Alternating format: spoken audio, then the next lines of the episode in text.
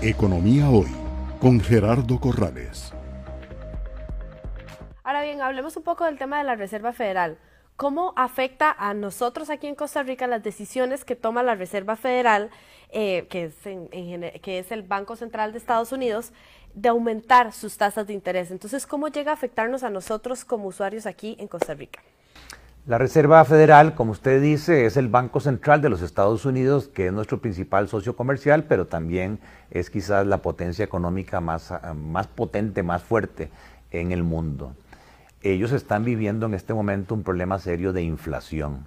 La inflación en los Estados Unidos, el último dato, ya alcanza el 8%. Es la inflación más alta de ese país en los últimos 40 años.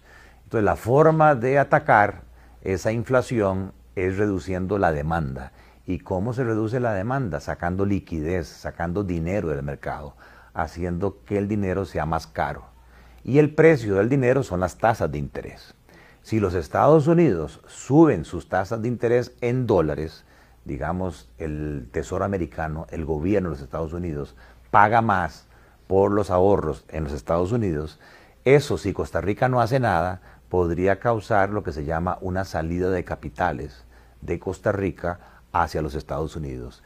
Entonces, casi que de inmediato, y es lo que está pasando, nuestro Banco Central tiene que replicar subiendo también las tasas de interés en Costa Rica para que la rentabilidad de los ahorros se mantenga competitiva y evitar que haya una salida de capitales. Por eso, hasta la fecha, los Estados Unidos, el FED, ha subido las tasas en dólares en tres ocasiones, del punto 08 al 1.58.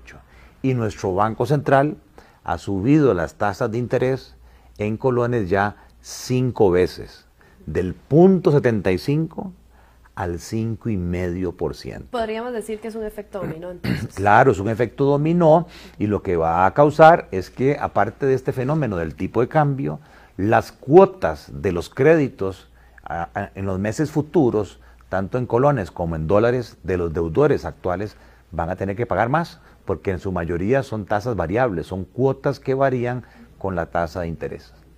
Economía hoy, democratizando la educación financiera.